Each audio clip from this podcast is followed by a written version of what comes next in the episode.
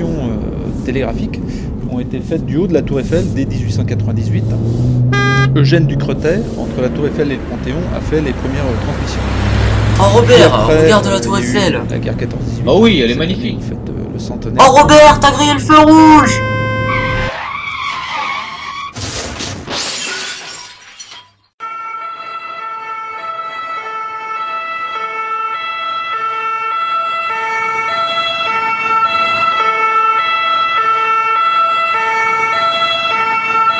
Monsieur, monsieur, est-ce que vous m'entendez Monsieur Monsieur, ouvrez les yeux Ok, on l'emmène dans l'hôpital.